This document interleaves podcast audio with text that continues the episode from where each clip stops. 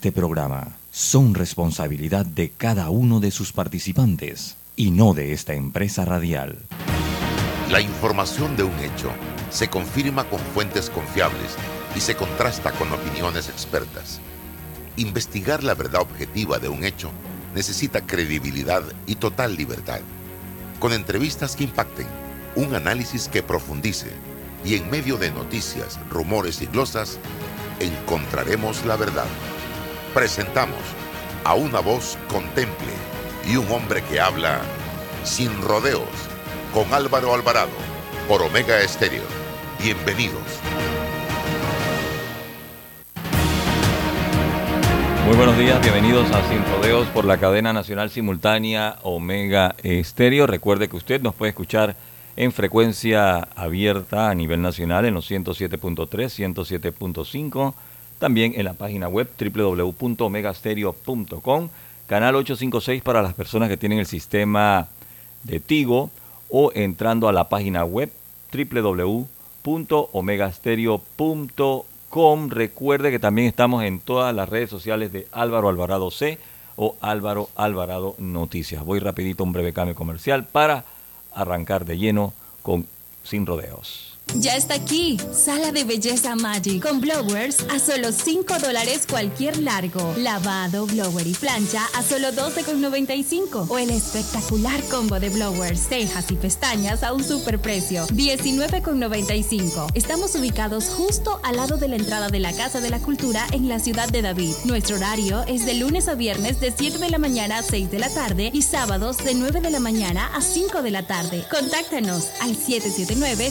04 o encuéntranos en redes arroba magicsalon.latoleana. El momento de invertir en tu negocio es ahora. Solicita tu préstamo personal de soluciones financieras Mi Éxito. Con excelentes condiciones y beneficios. Escríbenos ahora al 6330-2334. Ver condiciones en miexito.net diagonal promociones. Recuerda que vamos donde estés con Mi Éxito Express. Contamos contigo para garantizar que votes en el lugar que te corresponde en la elección general de 2024. Si cambiaste de residencia, actualízate antes del 5 de enero de 2023. Ingresa a verificate.t.gov.pa para saber si estás actualizado. Si no lo estás, puedes actualizarte en cualquiera de nuestras oficinas en todo el país o también ingresar a tribunalcontigo.com. Tribunal Electoral. La patria la hacemos contigo.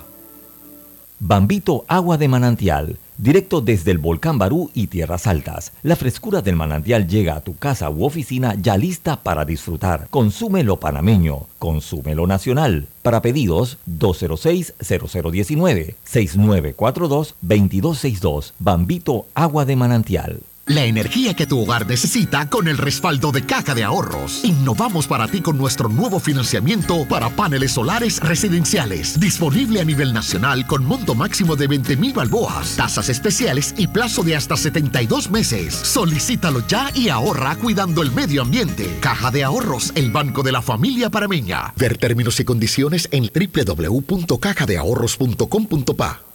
Bueno, yo veo que la carretera acá en Lomacobá está avanzando. Yo me dedico a la venta de frutas y vegetales, abastecos, abarroterías y tienditas. Y uno se pone contento, pues, de que con la construcción de todos estos carriles que están haciendo, voy a poder llegar más rápido allá a la ciudad y voy a repartir todo en menos tiempo y ahorrarme plata en gasolina. Ya falta menos. La ampliación del tramo entre el Puente de las Américas y Arraiján lleva más del 50% de avance. Y al terminar, será más fácil entrar y salir de la ciudad, mejorando la vida de cientos de miles de panameños. Ministerio de Obras Públicas, Gobierno Nacional. Conoce a uno de los mineros profesionales de Cobre Panamá. Mi nombre es Carlos Gómez y dirijo el área de arqueología de Cobre Panamá. Mi trabajo es emocionante porque es investigar el pasado de culturas de hace 2300 años. Yo exhorto a los jóvenes que estudien arqueología que hace falta y un proyecto longitudinal como este ofrece las oportunidades para insertarse. Sigue la historia de este panameño en nuestras redes sociales arroba Cobre Panamá y descubre por qué Cobre es es el futuro.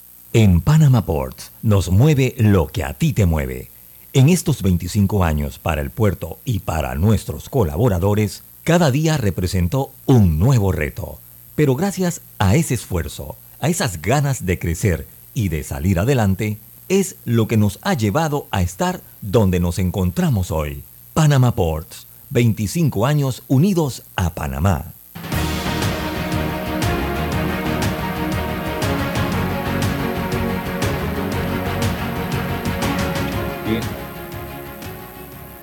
¿Qué tal amigos? Tengan todos muy buenos días, bienvenidos a este su programa Sin Rodeos a través de Omega Estéreo.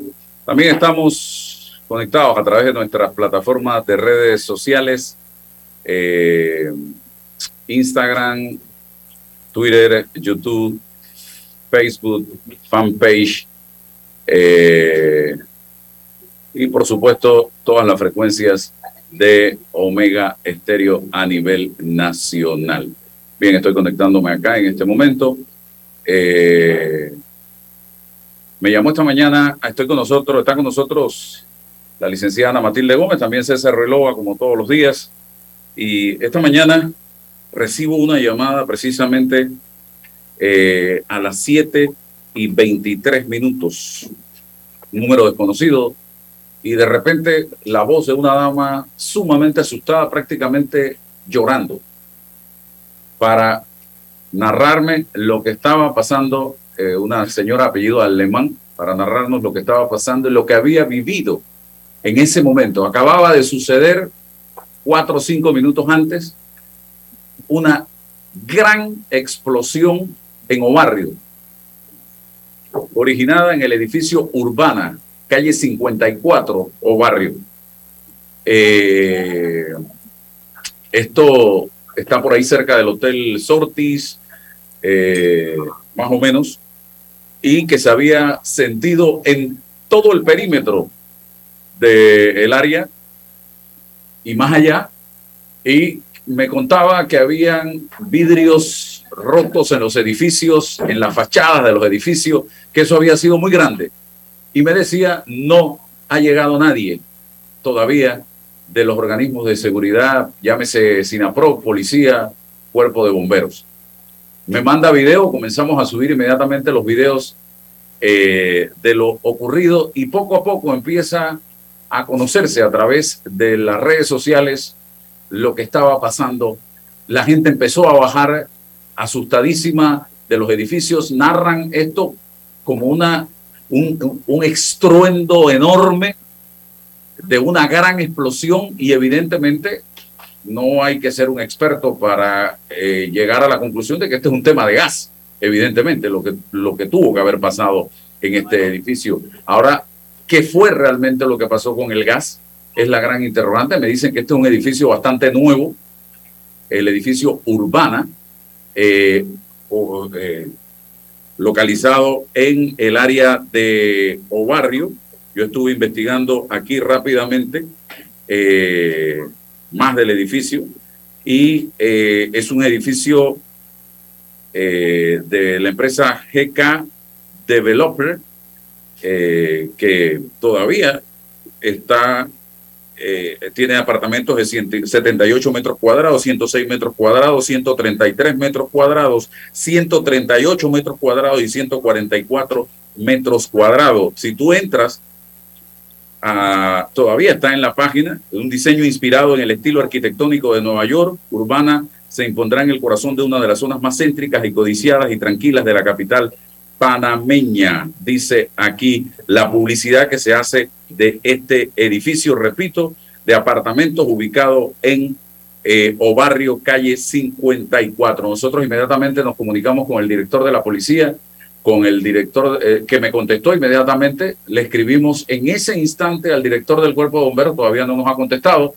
eh, me, me, llama después la señora Alemán, me dice que habían llegado dos carros de los bomberos, dos pick-up, me imagino que inspeccionar el área, y que ya eh, esto es historia, ya eh, todo el mundo lo sabe y ya me imagino que se están haciendo las investigaciones de rigor para determinar qué fue lo que pasó. Se habla de heridos en el lugar eh, y todo el trauma que esto genera y las pérdidas de por los daños causados a, la, a, los edificios que están vecinos del lugar. licenciada Matilde Gómez, ¿qué información maneja usted en este momento?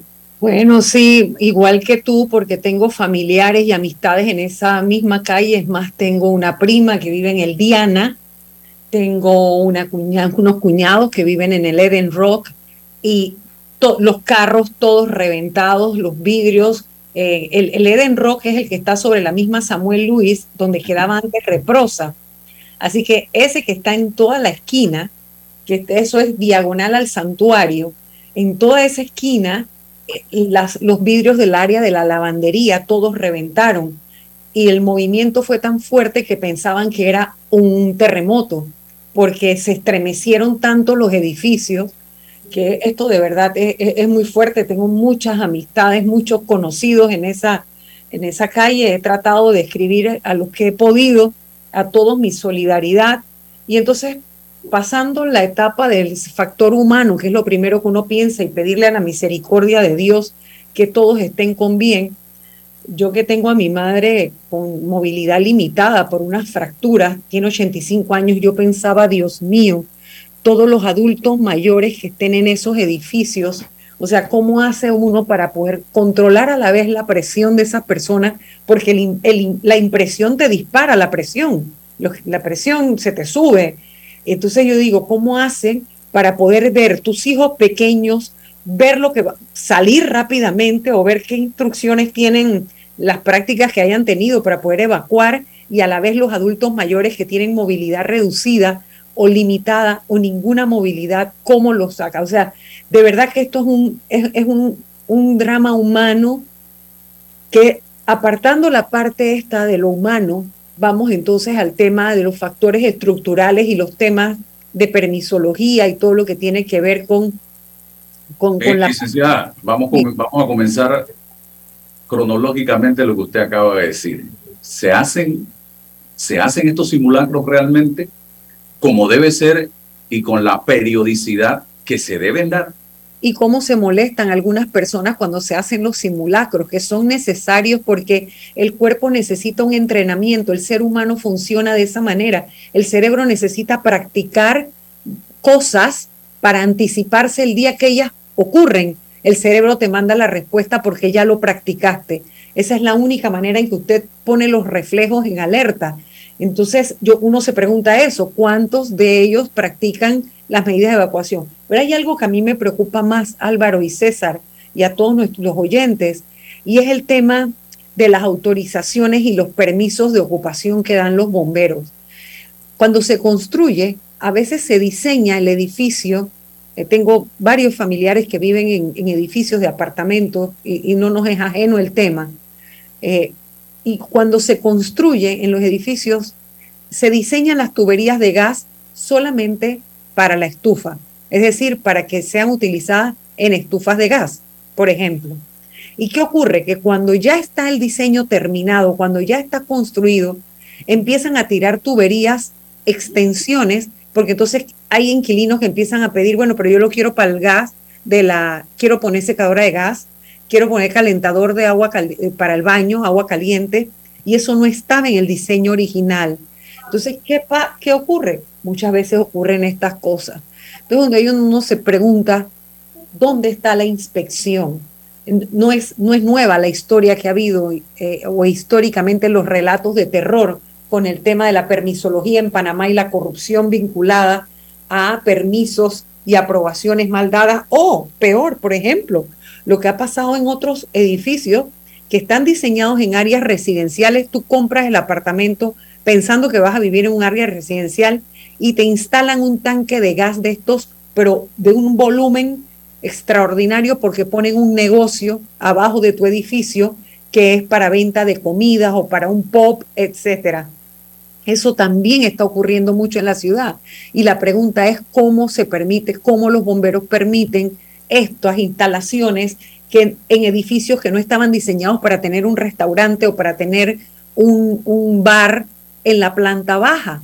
Cosas como esa, ¿no? Todo esto viene a la mente y uno dice, definitivamente hay que erradicar la corrupción. Bueno, lo estamos viendo hace poco en la India, comentábamos César y yo, un puente siete meses cerrado para su mantenimiento y el día que lo abren mueren 140 personas. No hay que ser un genio para deducir que ahí se robaron la plata y no no, no, no recompusieron nada, que ahí no, no le dieron mantenimiento a nada.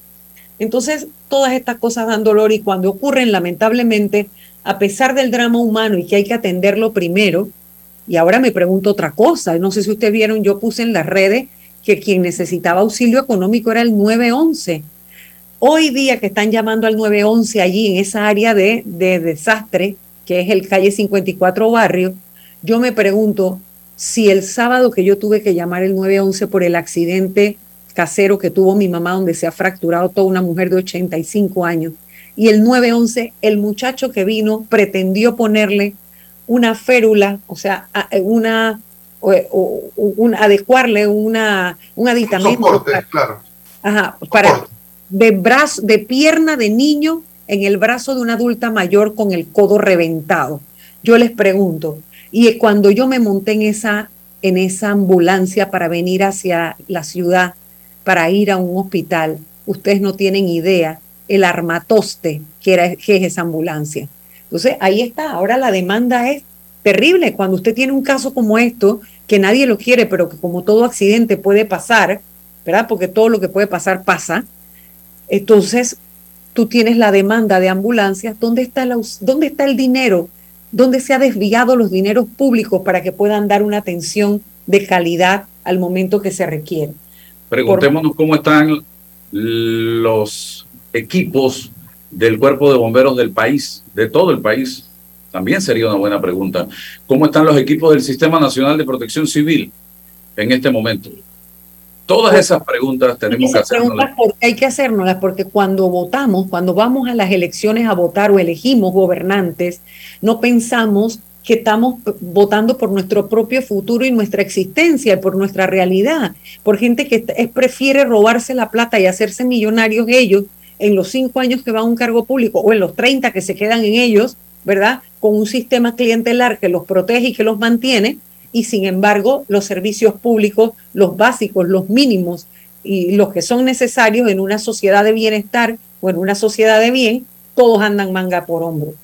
Esas son las preguntas exactas que tiene que hacerse cada panameño al momento de pensar en definir por quién va a votar, a quién va a elegir cada cinco años. Esas preguntas. Yo tengo en mi comunidad un buen servicio de bomberos, de agua, de 911, hay ambulancias en la caja, en el Ministerio de Salud, porque Mire usted, esa gente estaba, Ana Matilde y César, esta mañana quizás durmiendo, otros estaban desayunando, otros preparándose para ir a sus actividades y fueron sorprendidos por una explosión de esta naturaleza de esta magnitud. Entonces, eh, nadie planea, nadie planifica estas cosas. Esto ocurre. Pudo haber sido un, un sismo. Uno no sabe. Entonces, tenemos que estar bien preparados para cuando este tipo de cosas sucedan. Hoy, gracias a Dios, hasta el momento que yo sepa, no hay muertos. Gracias a Dios, pero nosotros no podemos andar en un país. Claro. Dándole gracias a Dios todos los días porque no pasen las cosas. Tenemos, Dios, eh, ah, por ahí hay un dicho que no está en la Biblia, pero Dios dijo, ayúdate, que yo te ayudaré. pero, pero, pero, pero es que es así. Ayúdate, que yo te ayudaré. O sea, pero no podemos dejarle eh, la explosión a Dios. No podemos dejarle un huracán a Dios, un terremoto a Dios, todo a Dios. No, nosotros también tenemos que prepararnos en vez de estar robándose la plata del pueblo panameño, porque con lo que se han robado en este país, y no voy a referirme a nadie en especial porque podemos hablar de, se han robado y se están robando, tuviéramos viviendo en un país de primer mundo en, materia de eh, eh, protección civil, de seguridad. Así que, César, bienvenido. Sí, gracias. Buenos días, Álvaro. Doctora Ana Matilde, buenos días, buenos días a todos los que nos escuchan hoy. Rompo coyunturalmente la línea del debate solo para felicitar a mi pueblo, la heroica Villa de los Santos, que hoy cumple 453 años de fundación Ah, entonces tu camisilla, la camisilla. Eh, por supuesto, usted ya, vio el dolo eventual, doctor. él no puede llegar a los santos con una camisa así porque no lo dejan entrar. Ajá. Eso está demasiado de, rimbombante, tiene que ir como debe ser. Bueno, voy a aceptarte que me regales el sombrero que me, para empatar. Ah. ¿A los villanos o a los villasoletanos? ¿Cuál de a, los, a, los villanos, a los villanos, pero yo soy con B alta, de lo bueno, de lo bueno, te hago la diferencia. Pero bueno, un pueblo que, que amamos, queremos y que es parte de la historia eh, de este país. ¿no?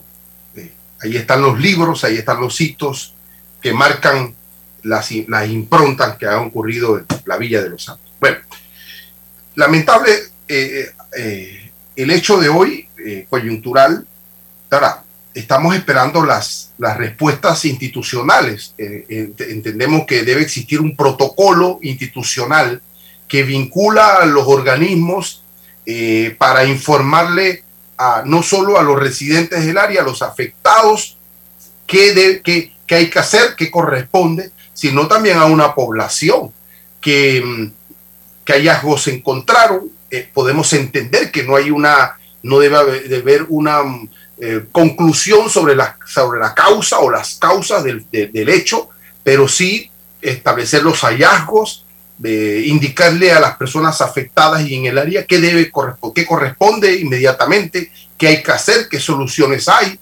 Y, no, no, hemos escuchado eh, eh, este tema. Y eso es lo que genera eh, el crecimiento institucional, las coordinaciones, a efectos de que todos estemos bajo la tranquilidad, ¿no? Un poco pendientes, pero la tranquilidad de que ya se controla la situación, que no va a ocurrir.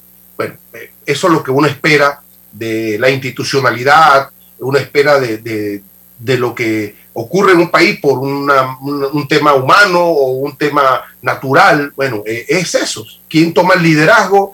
¿Quién informa? Y cómo tranquilizamos de una u otra forma dentro de las circunstancias difíciles a la, a la población en general. Es una zona transitada, hay muchos afectados en una u otra circunstancia, pero inmediatamente se, debe se deben articular y accionar los protocolos que existen para ello.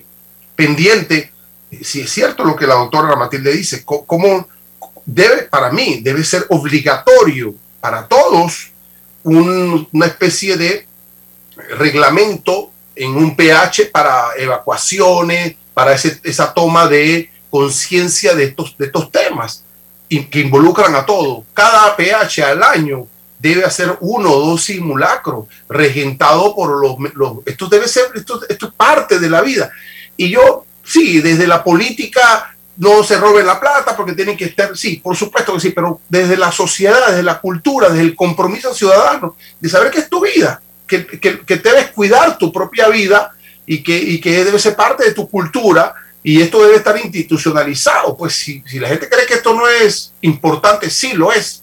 Uno o dos eh, em, eh, cuestiones de estos al año y certificarlos y demostrarlos y presentarlos a las instituciones que tienen que tener control de esto.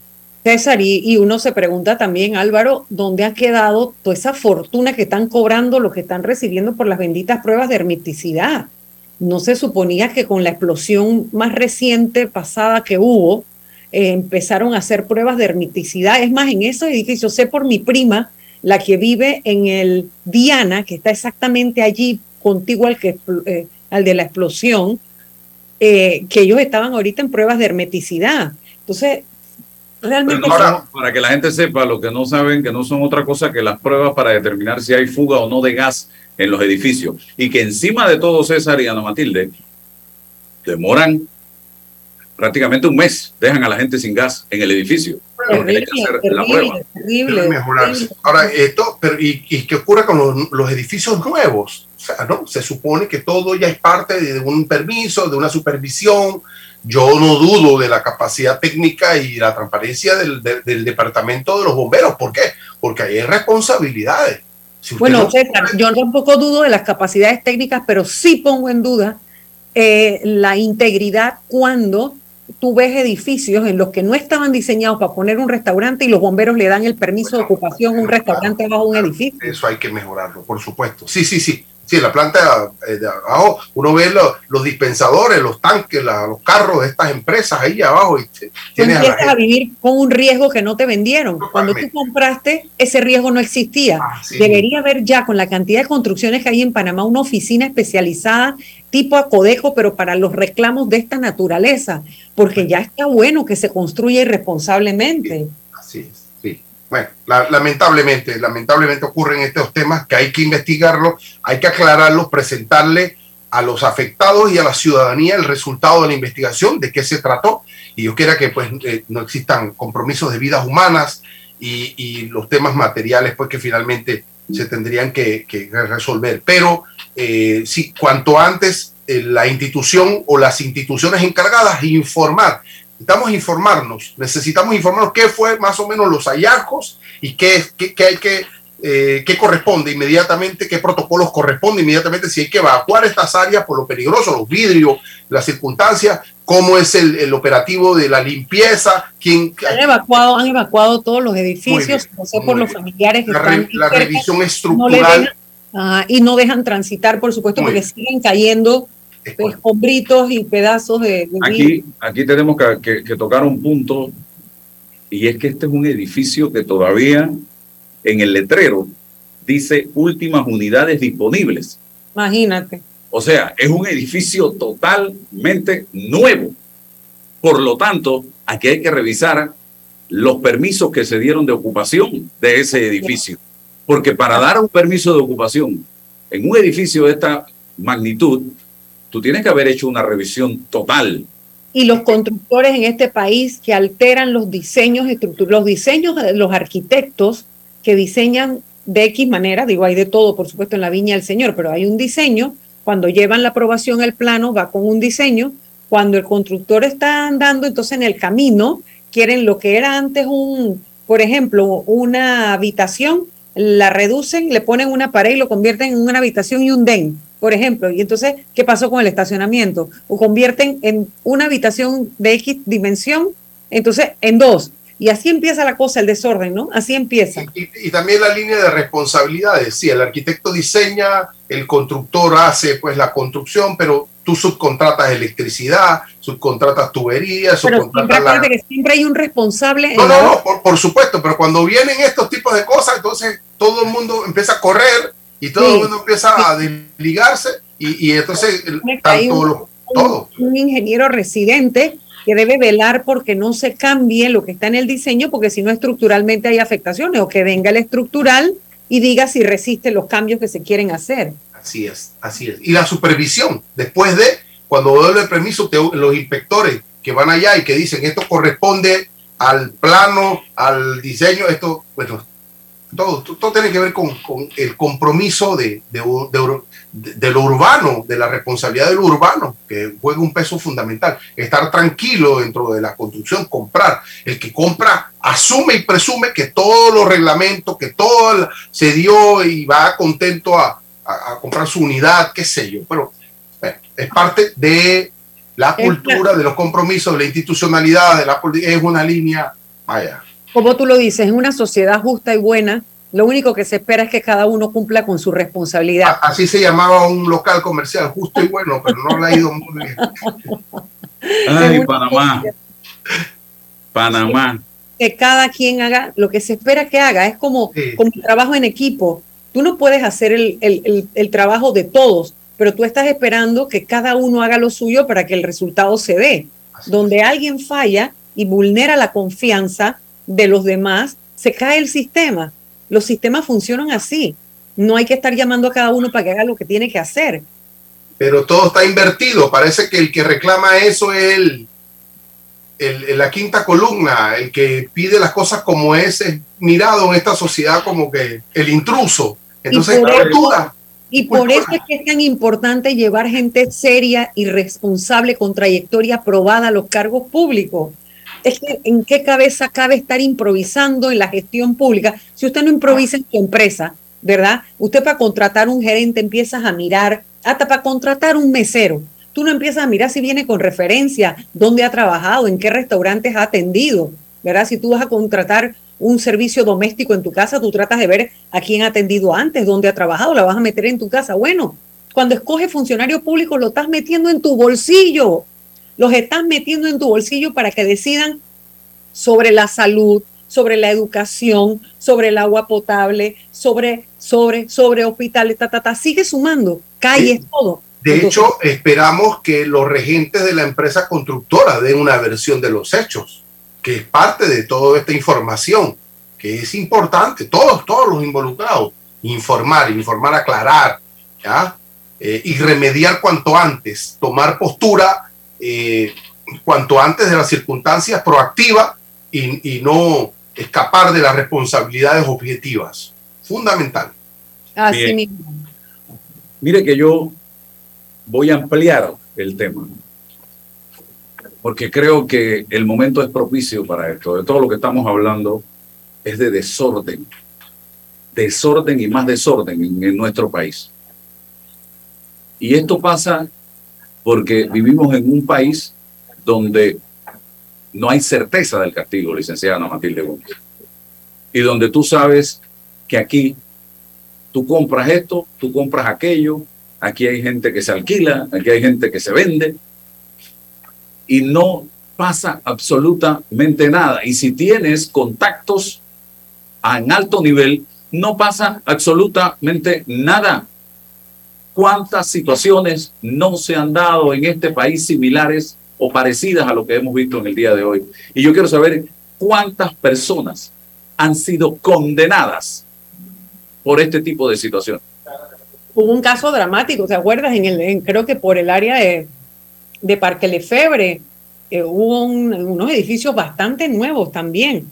Hubo hasta una colecta pública para la familia, etcétera. ¿Qué ha pasado? ¿Qué pasó en el camino? Y ahí hay un proceso, ahí hay un proceso legal y, y bueno, lamentablemente a veces tienes que tocar callos más gruesos de gente que se puede defender contra los sistemas, porque entre, entre más humilde es la persona, el sistema más lo avasalla, ¿verdad? Y más lo utiliza. En la medida que la persona se educa, se supera y tiene posibilidades de ingresos mayores, está en una mejor posición de tener mejor articulación de la defensa contra el Estado y las responsabilidades, aunque sean privadas, también tienen que ver con el Estado. Entonces, ahí es donde uno se pregunta, bueno, estamos esperando que esos resultados se conozcan, ojalá sean públicos, para que conociendo cuál es la cuál es el castigo que le corresponde, así sea castigo en dinero, el castigo que le corresponde a alguien por una responsabilidad que conlleva una mala construcción, construcción defectuosa o por haber vulnerado permisos o autorizaciones. Lo que haya en el camino, lo que se descubra que ocurrió, que las responsabilidades se paguen, porque como tú dices, cuando no hay consecuencias, no hay corrección. Así de sencillo. Y es que estamos viviendo, hablemos del, de, de la actual administración y de casos que no tienen nada que ver con la explosión, pero que si se sentaran precedentes, si aquí funcionara la justicia como debe funcionar, otro gallo cantaría. Miren lo que pasó en el CENIAF. Todo el escándalo que se dio alrededor de este tema. ¿Qué ha pasado en el CENIAF? Me pregunto yo, hoy día. Miren lo que acaba de pasar en el IFARU. Le han echado camiones de tierra encima al tema y ya. Hoy, ¿quién está hablando de ese desorden y despilfarro que se dio en el IFARU? Y yo todavía no he escuchado al presidente ni siquiera referirse al tema. Yo no he escuchado al procurador. Yo te digo una cosa, yo le digo al presidente de la República, yo no sé si él escucha este programa, a lo mejor no, no escucha ninguno y a lo mejor lo él tiene vive, aislado. él vive otro, otra, otra realidad, pero que todo está bien. a todos los que estamos pagando préstamos en el IFARO, nos encantaría que el presidente tirara, aunque fuera un decreto, haciendo algo para que todo el que puede pagar, pague en el IFARO. De verdad te lo digo que molesta. E- Esto es, da mucha rabia estar pagando un préstamo en el IFARO y ver, teniendo la posibilidad uno también de haber movido la influencia que sea, pero uno lo, no lo hace por su propio principio. Pero estar pagando un préstamo y ver que otros que tienen muchos más ingresos que tú y que solamente es, su único mérito es estar en un cargo público, que le permite tener acceso a tráfico de influencia, que, que de verdad esto da mucha rabia. No, sí. Y no pasa nada. El procurador no ha dicho ni esta boca es mía. Por lo menos, oye. Bueno, pero, pero, pero también el procurador, ¿qué va a decir ahora? ¿Qué tiene que decir en este momento? Ese no es el papel de él. Y lo primero es la corrección administrativa. Los segundos ya están Contralor, ¿dónde están? Ah, eh, ah, ¿Qué ha firmado todo eso? Así mismo es. Así mismo yo, es. Yo, yo, eh, eh, Pero que además escondieron información, entiendo. También. Cuando, cuando Álvaro establece que hace falta la certeza del castigo y claro, por supuesto que cuando, cuando, ocurren este tipo de, de situaciones y hay uh, corrupciones, hay eh, alguien faltó a la ley, eh, no cumplió con, con, la reglamentación, alguien no supervisó, por supuesto. Ahora, eh, tiene que llegar la investigación, tiene que llegar la sanción, pero, pero mira, los criterios, los criterios con que se manejan las cosas. La perspectiva es la siguiente. Usted es un inversionista. Esta es la, concreta, la realidad. Usted es un inversionista. Entonces, yo voy a hacer un edificio. Esto me va a costar 5 millones de dólares. Esta va a ser mi inversión. Entonces, 5 millones de dólares y empiezo la carreta a andar. Pongo trabajadores, compro mano de, materiales y empiezo. Entonces termino y me enfrento a las supervisiones, a la permisología. Entonces, con el talante del inversor, de la plata, de lo mercantil, prevalece ante el tema humano. O sea, es decir, yo tengo que forzar los permisos, yo tengo que presionar los permisos, los supervisores van laxos, flexibles, porque lo que, lo que, el criterio que se maneja es la inversión, el poder del inversionista. Entonces queda la administración achicopalada, reducida, minimizada, porque no tiene, o sea, le pedimos a un supervisor que le, oye, hazlo rápido, hazlo así. Entonces, eso es lo, esa relación en la que a mí me preocupa. Debe imponerse, debe imponerse la rigurosidad de las inspecciones, de los criterios para otorgar estos, estos permisos de ocupación. Esto es un edificio nuevo. Aquí no puede haber Aquí no es que, que, que, no que falló, no, no. Algo pasó aquí y alguien va a tener que responder. Esto no es el desgaste de la tubería, esto no es no sé qué cosa. Algo pasó aquí y va a tener que eh, eh, a generarse, pero no desde la propia institución que es la encargada de la supervisión. Debe ser alguien desde afuera. Entonces, eso es lo que tenemos que construir y, y cuidar esa relación. Si cuidamos el inversor, lo protegemos, lo avalamos, pero en materia de estas cosas tenemos que ser rigurosos. Y después entonces, bueno, ok, vamos a sancionar al que no cumplió, pero cuidado con eso, porque se nos olvida, los procesos se nos van olvidando, doctora Ana Matilde, ¿cuántos procesos penales? Y no sabemos ni qué ocurren al final, Son, la laraca es al inicio, entonces ya no sabemos ni al final qué fue lo que ocurrió. Claro, los condenaron, los absolvieron, no lo sé, pero tenemos que estar cuidando esto. No se justifica que un edificio nuevo, que no está totalmente habitado, haya ocurrido el problema con el gas. Es el problema con esto, es un asunto de gas. Entonces. Estoy de acuerdo, estoy de acuerdo. Ahora usted va a ver, ahora van a correr a hacer, eh, tomar decisiones, a, a, a, visitar todos los edificios habidos por haber, no. eh, porque ahora hay que hacerlo. Es que si viviéramos en un país ordenado, yo insisto en el término orden, bueno, los municipios, por eso pero, es importante los alcaldes que se Pero ¿por qué, tiene, ¿por qué tiene que cambiar el director de protección institucional cada vez que cambie un gobierno? Es una, es una parte técnica. ¿Por qué? Yo no, nunca he entendido eso. Cambias a uno, pones al tuyo. Pues, si eso es un asunto técnico. De, si el hombre lo hace bien. Es tan importante que los alcaldes conozcan de, las, de los temas de urbanismo, de urbanismo de construcción, que sepan de diseños, de... de Ahora que le quitaron la licencia con sueldo, no, no, no, ni pida eso, doctor. No, no, bueno, por ahí hay buenos candidatos buscando, tratando realmente de salvar las ciudades. La gente tiene que aprender, tenemos todos que aprender a votar, porque en, ahí es donde están las decisiones, en las cabezas de esas personas en las que ponemos la responsabilidad de la conducción de las cosas del Estado y que se atrevan a llegar a los puestos, a cortar los males de raíz. Y a que bueno, y que la gente se ponga brava porque usted no le da trabajo, porque si usted no sirve para el trabajo, no lo nombre, así de sencillo. Qué barbaridad. Increíble todo lo que está pasando eh, y todo lo que sale a raíz de una situación que se presenta esta mañana. César, que, que, lo importante es tener al ser humano como el centro de la creación y de todas las cosas. O sea, saber que tú construyes un edificio para qué? No es para ganar plata nada más, es para que vivan personas. Entonces tú tienes que pensar en las necesidades de las personas que van a habitar allí. O sea, todo es que hemos perdido, se han invertido todos los, los, los valores ¿no? Y cuando nada más el lucro es lo que, lo que mueve a la gente, eh, bueno, estamos condenados al fracaso. Mientras todo esto pasa, veíamos el sábado, licenciada Ana Matilde y César, a los que gobiernan este país, reunidos en una finca en Chame, gritando unidad y gritando este pueblo que es lo que es. Miren en lo que ellos están pensando. Mientras el país en este momento se debate en que se está acabando la plata en el seguro social para pagar las jubilaciones, mientras que el país se debate entre que los organismos financieros internacionales nos tienen con una calificación muy peligrosa que nos puede llevar a encarecer el dinero que pedimos prestado y el que ya, nos, eh, eh, el que ya nos prestaron mientras seguimos en listas de todos los colores,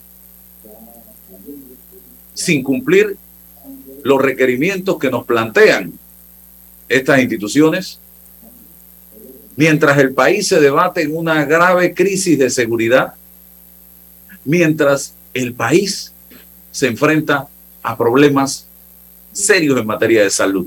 Y les digo serios, porque yo le voy a preguntar a cuántos de ustedes que me están sintonizando en este momento le tienen puesta una represa en la caja de seguro social porque no hay máquinas para hacer una resonancia magnética o un CAT cerebral. Y ahí están. Espérese porque las máquinas están dañadas. Le damos cita para el 2024. Y ahí están. Mientras usted ve a estos señores divirtiéndose, disfrutando, tomando trago y gritando unidad, porque este pueblo, ¿qué es lo que es? Señoras, y, y, y a la vuelta de la esquina entramos ya en un proceso y el que empieza el carnaval electoral, porque no es otra cosa, y el despliegue y el derroche de dinero comprando, bueno, ya la compradera de gente para la firma, eso ya está en la calle. Lamentablemente, este, este, este sistema de verdad solamente lo puede rescatar la gente sensata y honesta, que vote a conciencia y que no se venda. Porque el que ha sido capaz de vender una firma de apoyo por 15 dólares, por 5 dólares, por 10 dólares, en manos de esas personas no puede estar el futuro de este país. Y concuerdo con los oyentes y los que están escribiendo en Instagram, Twitter, en todas las otras redes, que dicen, bueno, hay que esperar la investigación. Saludos al señor Arevalo también Gracias por su sintonía. Bueno, y, perdónenme, pero ya yo estoy como aprendiendo de ustedes, ¿no? Así que, eh, bueno, saludos y, decir que definitivamente, Álvaro, este país tiene, todavía hay esperanza, pero la esperanza está en que quienes tenemos la, hemos tenido en la vida la oportunidad de superarnos, hemos tenido la oportunidad de capacitarnos para poder tomar decisiones bueno, salgamos a votar. Nosotros no podemos quedarnos en la tranquilidad de que esto no va a cambiar y yo no salgo y no voto o no, o no escojo y que pase lo que tenga que pasar. Me voy al cambio, pero le agrego algo a lo que dice la licenciada Matilde Gómez y luego vengo con César. Yo creo que en este momento la esperanza no la tenemos que dar nosotros mismos. Nosotros mismos tenemos que darnos o nos damos la esperanza o nos matamos la esperanza porque usted no puede en este momento seguir creyendo en cuentos de carretera y de camino. Usted tiene que ser muy serio a la hora de tomar esa decisión. Yo le invito a reflexionar, a pensar que usted es el dueño de una empresa. Ese es el ejemplo que siempre ponemos, grande o pequeña, aunque sea una carretilla de vender raspado, que es su empresa y usted se la va a dar a alguien para que se la administre y le genere ingresos, ese raspado que usted sale a vender todos los días. O usted tiene un negocio y usted necesita un cajero o una cajera y usted le va a dar esa caja a alguien para que se la administre. ¿A quién se la da usted? a un delincuente, a un sospechoso de cometer delitos, a un corrupto, a un sinvergüenza? ¿O usted va a hacer un análisis? O un incapaz también, Álvaro, porque también, poner a alguien que no peligroso. tiene para un puesto también es peligroso. Sí. O se la va a dar a una persona en la que usted confía, a una persona seria. O usted va a decir, ayer me decía una persona, yo prefiero un malo conocido que un bueno por conocer. Eso es que usted está aceptando entonces que usted prefiere un corrupto, administrando ya sea una junta comunal, una alcaldía, en, la, en el circuito donde usted vive o en la presidencia. Ah, no, yo, eh, eh, yo por lo menos a este lo conozco, ya yo sé que ese roba. Es como si la mujer dijera, yo me quedo con este porque me pega, pero no me pega, eh, no me pega tanto, me pega de vez en cuando y me, y me, me pega, pero me pega, pero me compra un buen carro. Exactamente.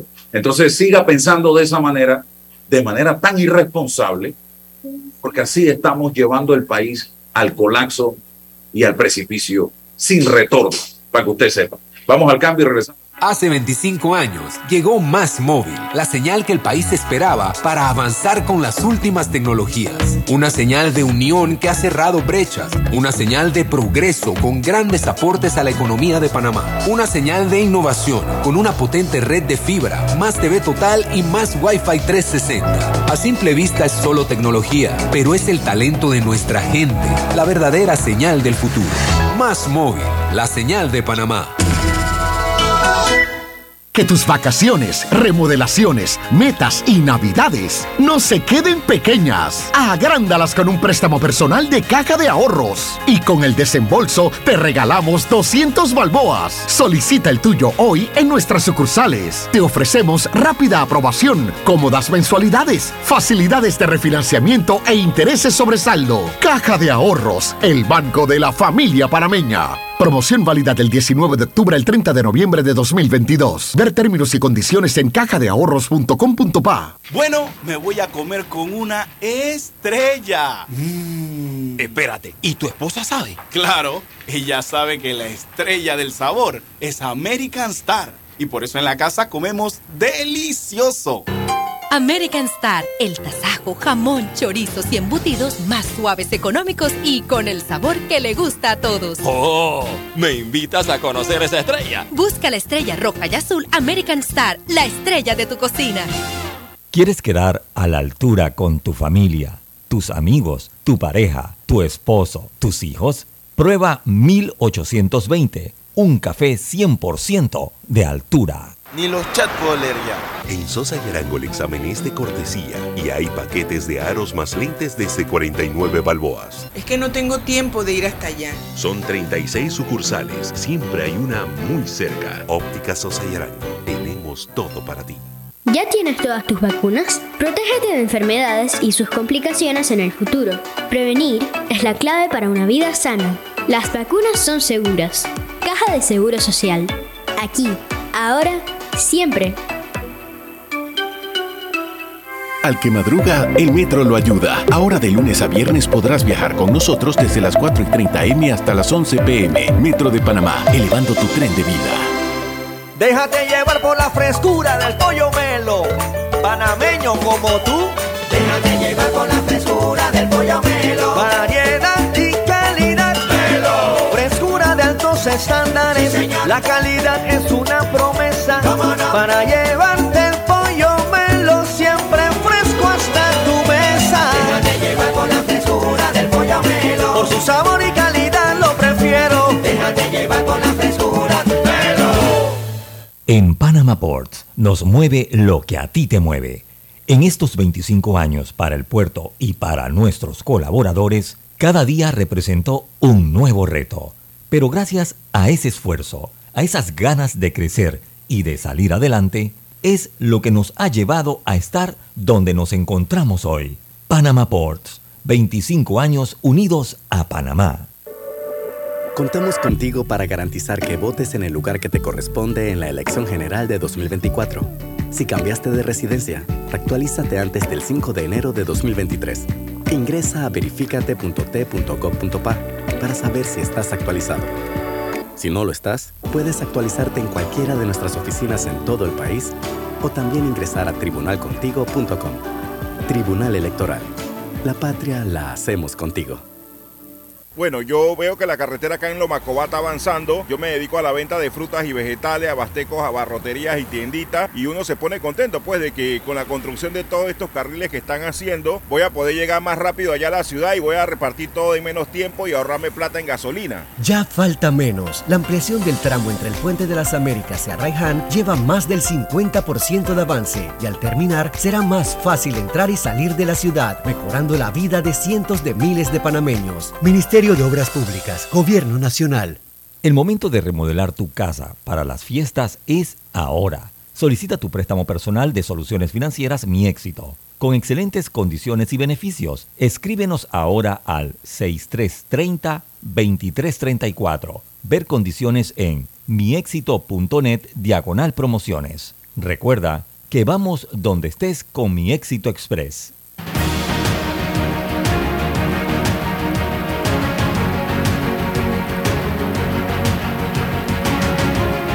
Ya venimos, estamos de vuelta. Eh, César, lo que hablábamos, si usted, si usted hace el ejercicio, hace la tarea, el país sale ganando y usted sale ganando. Si usted vota por alguien sin valores, sin escrúpulos, sin principios, alguien que usted mismo dice, hey, quizás robó, pero hizo. Entonces usted le está diciendo a esa persona, dale, le está dando la llave a un delincuente para que administre el banco. Así de sencillo. César. Sí. Eh, esto para, para, el debate, porque, porque pienso que, que uno aspira a, a, y uno presume que en el plano de la democracia existe la libertad de, de las personas de ejercer el voto que no tiene ningún tipo de limitación ni en la conciencia, ni en lo espiritual, ni en lo material para ejercer ese derecho político ciudadano que tiene el individuo. Que la democracia garantiza precisamente la posibilidad de que el gobernado, que el pueblo pueda ejercer con, con total libertad. Pero eso no es así, don Álvaro. No es así. Necesariamente no es así. Se ha fraguado, se ha estructurado en el sistema político las las intervenciones históricas de esa clase que va limitando y condicionando la libertad del que vota. No generalizo, por supuesto, no generalizo, pero el hecho de la reelección infinita va permitiendo y ha permitido en este país que el actor político, que el sujeto político vaya fraguando sus estructuras internas, su, clientela interna, sus, eh, sus materialidades internas. Entonces, ¿cómo se compite contra eso?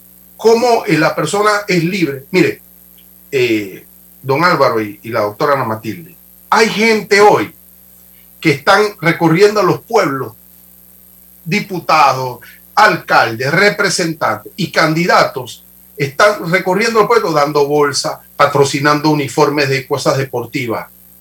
Lo están haciendo hoy. Y esas cosas van limitando, van, ah, qué bueno este diputado. No entienden, no entienden que esa no es la oportunidad que se merece. No entienden que sus hijos no tienen, que están estudiando, no tienen oportunidad. Y que una clase y una élite, tú eh, vinculado al gobierno, a esos auxilios económicos. Entonces, acá te dan el patrocinio del uniforme, la bolsa, y te van condicionando esa libertad. Entonces, cuando llega el 24, estás rodeado y estás atomizado de todas esas condicionantes. Y, no, digo que no te puedas liberar, pero te va condicionando. Y es lo que ha caracterizado el sistema clientelista. Y, y tú no le dice al pueblo, mira, fíjate por quién votar. Pero bueno, ¿cómo hacemos para evitar todas estas invasiones a la conciencia, a la libertad? Entonces, la gente desesperada, no lo justifico, pero, pero se da, es parte de nuestra realidad. Y yo digo, tenemos que construir verdaderos espacios de libertad para la gente. Y uno de los factores que tenemos que discutir del sistema político es el asunto de la reelección. Si nosotros dejamos que la gente se quede ahí 20, 25, 30 años, ¿cómo se compite contra eso? ¿Cómo, cómo se refresca la oferta política contra eso? Eso es una realidad política de este país. Y cuando uno los ve reunidos, Álvaro, en una finca, pero, pero ¿qué? Maquiavelo lo dijo, o sea, el, fin justifica los medios, pero los medios, para, ¿el fin para qué? Para quedarse en el poder. el que está en el poder llega para quedarse en el poder, salvo excepciones. Y, y, eso es natural dentro de ese designio. ¿Y, y qué, qué instrumento tiene el pueblo?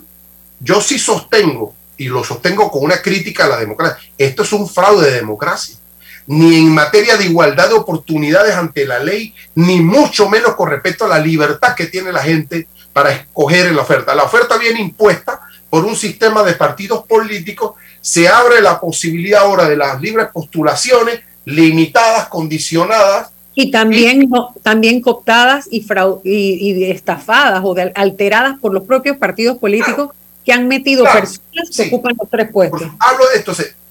En la oferta política ya hay un condicionante, hay un fraude, hay una, hay una condición y usted, usted, desde la demanda política, usted cada vez se le sojuca más, se le cosifica más. El concepto de pueblo se lo utiliza solo electoralmente, como un objeto, como una cosa. Se, se piensa en usted como eso, como el que va a depositar un voto y más nada. Yo para la crítica es, digo, hoy tenemos una un fraude democrático, una democracia de cuentavotos electoral que solo discutimos y hablamos al momento de establecer las reglas electorales y más nada. ¿Y qué pasa en cinco años? Cero participación, cero respeto, no hay espacios reales para que la gente pueda quejarse, ofrecer. O sea, es una tarea pendiente y centramos toda la atención solo en el 24 o cada cinco años cuando se dan estos procesos. Y estamos secuestrados, César, por todas esas personas que el sistema dejó atrás, que no, es, no estudian, no les importa, la gente que te pide plata, si me pagas te firmo. Ah, no, yo estoy en el poder y me gano un millón de dólares, dos millones de dólares porque hago un negocio espurio y soy miembro de, de la clase política, con dos millones de dólares voy y me presento a la reelección. ¿Quién te gana? Nadie hiciste el negocio y la gente cree que es de tu bolsillo. No, no, no, es de la plata del mismo pueblo, de la propia sociedad. E, el, sistema, el sistema está, no, no, no, no lo salvamos. Eh, una visión, bueno, tenemos que buscar un mecanismo para refundar esto. Pero como estamos, ni los viejos, ni los nuevos, ni nadie, porque los nuevos entonces llegan, tocan el poder y se creen que tampoco tienen que rendir cuenta. Entonces, hay que refundar. Hay que refundar. Y nos conocen a la perfección, porque ellos en reuniones petit comité saben descifrar el sentir del pueblo panameño y nosotros nos dejamos descifrar como país, cuando lo que tenemos es que empezar a dar lecciones de una vez y por todas. Hay gente que, le, que, que manda un mensaje, por ejemplo, acéptenle lo que les den. Pero después... No, no, eso es equivocado, esos unos valores. a eso voy. Hay gente que dice, acepten lo que les den y después denle la vuelta. Yo no sé si eso es moralista, si eso es correcto. En una población que quizá necesita esa dádiva que le están dando. No, pero es que la gente, la gente, lo que hay que abrirle los ojos es que la gente está con necesidades por esos mismos que le roban, por eso que les dan cinco dólares o, como dicen ellos, cinco palos, quince palos para firmar. Bueno, ese es el mismo que después te va a robar. ¿Qué, te roba? No te roba plata porque no la tienes, porque él no te permite tenerla, pero te roba salud, te roba oportunidades, te roba educación. Por eso hay que seguir apostando a educar, a educar la población para que puedan tener discernimiento y puedan tener la dignidad de decirle, yo no quiero tus cinco palos ni quiero tus quince palos, yo quiero es que en el IFARU no haya fila de diputados agarrando auxilios económicos. Yo quiero que las becas le lleguen a los que de verdad se la merecen o la necesitan. Cosas como eso, o sea, que haya dignidad en la población. Pero si no hay educación, no se puede aspirar a más nada. Sentido común, ¿dónde queda en todo esto? Porque a veces, yo recuerdo a mis abuelos, mis abuelos no tenían educación que en paz descanse. Pero tenían, pero tenían una experiencia y un proceso de socialización lleno de valores, Álvaro, y eso hace una gran diferencia. Pero cuando el proceso de socialización es en medio de una barraca, rodeado de aguas servidas o de aguas discretas, donde hay hacinamiento en el cuarto porque ahí está padre, madre y hasta tienen que ver cuando el padre y la madre intiman, el padre llega borracho, hay maltrato, la madre tuvo un padre para ese hijo, pero cada hermano, cada uno es de un padre distinto. O sea, hay una cantidad de realidades. Llueve y en tu casa llueve adentro, o tu cuarto de barraca llueve más adentro que afuera, donde hay malos olores, olores a orina en todas las esquinas. Eso, está, eso ocurre en la ciudad de Panamá. Yo no estoy hablando de ninguna zona de guerra ni en ningún lugar lejano. Ciudad. Sí, pero sí, eso es un ejemplo, pero también hay otros donde hay aire acondicionados, donde hay coberturas, pero hay miseria espiritual, donde hay gente que tiene la educación, tiene todo, pero se vende al mejor postor porque está viendo ahí una beta para aprovecharse no, individualmente. tienen, esos no tienen ningún perdón. Bueno, Eso no- Pero lo, pero lo rescata, tenemos que aspirar a llevar educación a estos espacios donde precisamente son esos políticos corruptos los que no permiten que esa vivienda cambie, que haya vivienda digna, que haya acceso a educación, que haya la posibilidad de tener oportunidades para transformar sus vidas. Entonces, a eso es a lo que me refiero, ¿no? Entonces, está bien, el sentido común sí, pero el sentido común ¿qué es? Es el resultado de la experiencia y el proceso de socialización. Entonces, cada uno tendrá el, te- te- tendrá el- el sentido común que corresponde a las experiencias que ha vivido. Sí es. Yo y la conozco gente, inteligencia también, ¿no? yo conozco gente que no salió en la lista que publicó Foco, que pueden dar auxilios económicos y becas. Pero Álvaro, eso, eso, ¿y por qué Que no ha salido, dar por qué auxilio no ha salido más publi- ¿Por qué no se ha publicado la no sé, lista? no sé Ah, quién yo, le bueno. metió el freno. Ah, bueno, ahí está. ¿Por qué salieron estos nombres y el resto no salió? Eh, Ay, señor mío. Y tienen la lista, porque la tienen. Porque la tienen. ¿Y por qué no sacan al, Pero ¿y al resto? ¿Y por qué no la han publicado? Ah, bueno, entonces Pero ahí, ah, bueno, ahí está. publiquen. ¿Por qué estos nombres? Y salieron los nombres por, e- por etapa, por espacio. Ahí vamos estos. Y después vienen estos. Y estos son los enemigos de los otros. Y después aquí se acabó el negocio.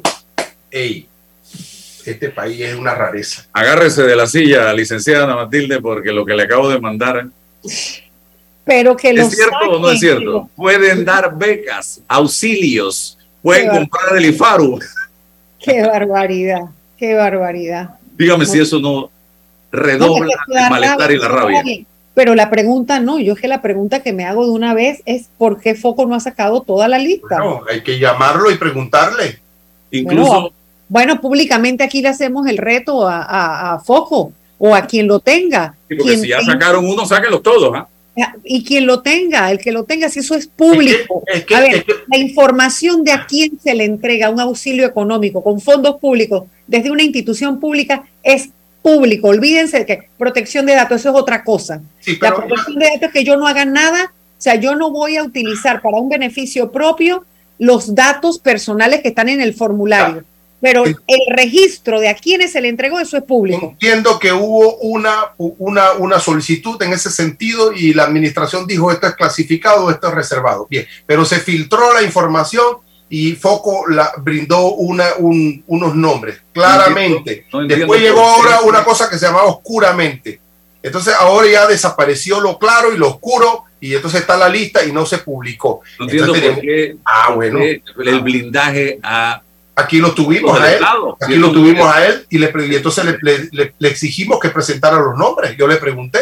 Esto ¿y no es un tema de seguridad nacional. Ah, bueno. Esto no es un tema de seguridad nacional. Pero ¿por qué, por, por qué se callaron? Exacto. Así es. ¿Por qué Así se callaron? Todo el mundo se cayó. Y la lista está ahí, los nombres están ahí y todo el mundo está callado. Ah, Lo que yo recomiendo en la página web de Foco, pongan la lista y que todo el que quiera verla, que la vea. Y habrá gente que se le dio en debida forma. Cocher. Pero también queremos ver a los sinvergüenzas que teniendo recursos no los utilizaron para educar a sus hijos, sino que fueron a recurrir a este auxilio económico y quitarle la oportunidad a gente que lo necesita de poder estudiar. La lista publicada y la lista no publicada. Eso Exacto. merece un debate. Bueno, gracias César, licenciada Matilde, muchísimas gracias. Buen día a ustedes también. Mañana nos encontramos nuevamente aquí en este su programa Sin Me voy Robar. para la villa con mi camisilla fina. Ay, ya, que la vida. Vaya a lucirla, vaya a lucirla que viene. La información de un hecho se confirma con fuentes confiables y se contrasta con opiniones expertas. investigar la verdad objetiva de un hecho necesita credibilidad y total libertad. Con entrevistas que impacten, un análisis que profundice y en medio de noticias, rumores y glosas, encontraremos la verdad. Presentamos a una voz contemple y un hombre que habla sin rodeos con Álvaro Alvarado por Omega Estéreo. Gracias por su sintonía.